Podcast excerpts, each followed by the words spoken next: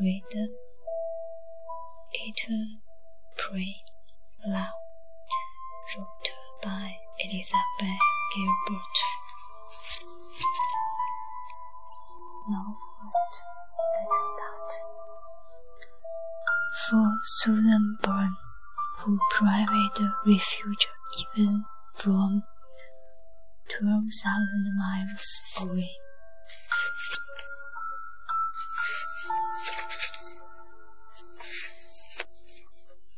First, this is an introduction of how this book works. All the 100 nights speed when you are traveling in India, especially through holy sites and ashrams.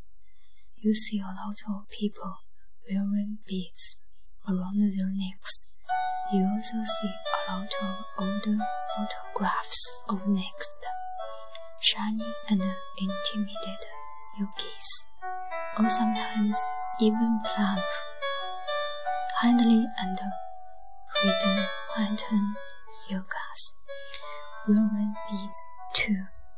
These strings of beads are called japamalas. The have been used in India for centuries to assist devout handles and building hills in staying fixed during prayerful medi meditation. The necklace is held in one hand and figured in a circle.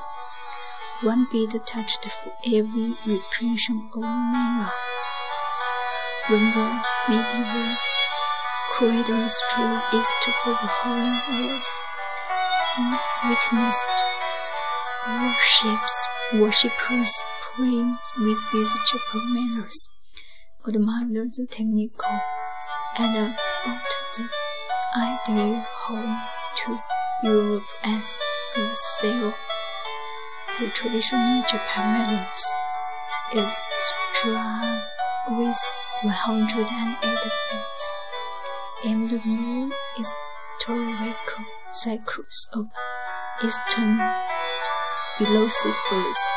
The number 108 is held to be most auspicious.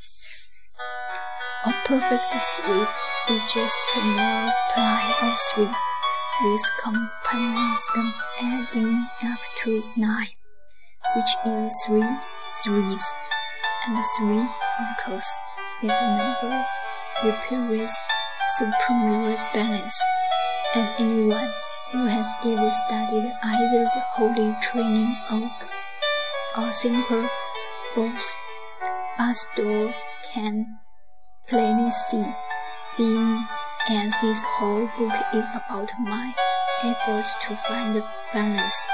I have decided to structure it like a japamalas dividing my story into 108 tales of beats.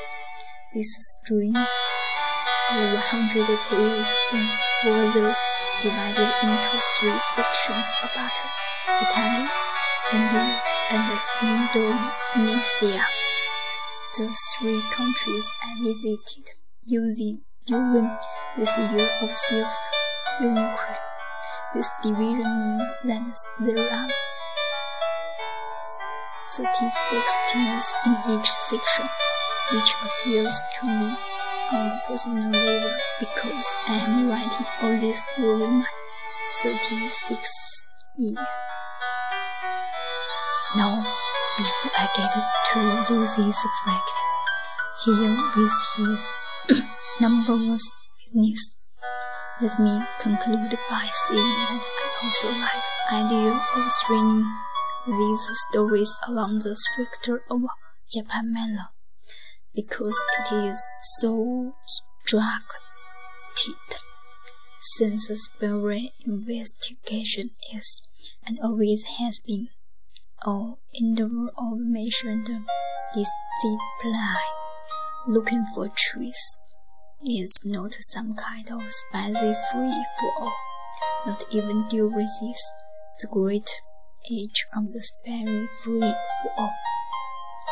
As both a seeker and a writer, I found it helpful to hang on to the beats as much as possible, the better to keep my attention focused on what is I'm trying to accomplish.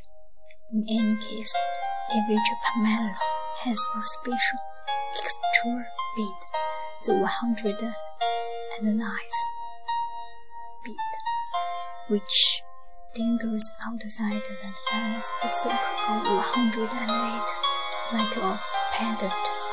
I used to think the 109 nice beat was an interesting spire like the extra button on a fancy sweater or the youngest son in a royal family. But apparently there is an even higher purpose. When you when your fingers reach this mark during prayer, you are meant to pass from your observation, intonation, and thank your teachers.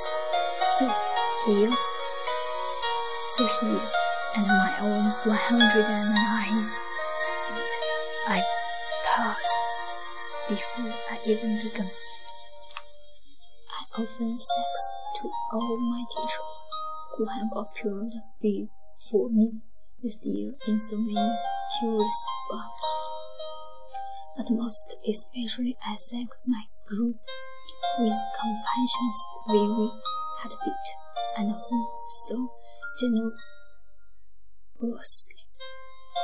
permitted me to study at her ashram while I was in India. This is also the moment where I would like to clarify that I write about my experience in India purely from a personal standpoint and not as a theological scholar or as anybody's official spokesperson. This is why I will not be using my girl's name throughout this book because I cannot speak for her. The teachers speak best for themselves. Nor will I reveal either the same, the name or the location of her ashram thereby sparing that fine institution publicity, which is may have neither the interest in nor the resource for managing my final experience of gratitude.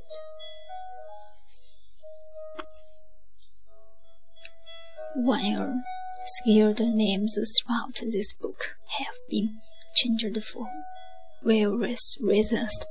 I've elected to change the names of every I met, both India and Western, at this ashrama in India. This is out of respect for the fact that most people don't go on as spiritually Phillips in order to appear later as a character in a book, unless, of course, they are me. I've made only one exception to this self-impossible placing of anonymity. Richard from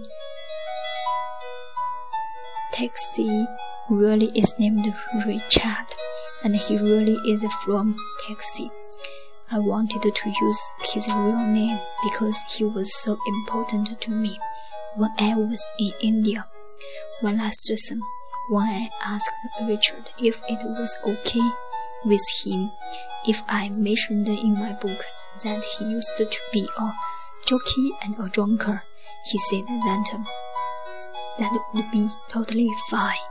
He said I'd been trying to figure out how to get the word out about that. Anyhow, but first, Italy. No, tomorrow we'll start the book one, Italy. 今天是我朗读的第一天，很不流畅，也有点可怕，我也不明白这句是什么意思，读音也不标准，但是我会坚持下去。Today is my first turn。发声，希望有人能听到我的声音。OK，就这样，See you tomorrow。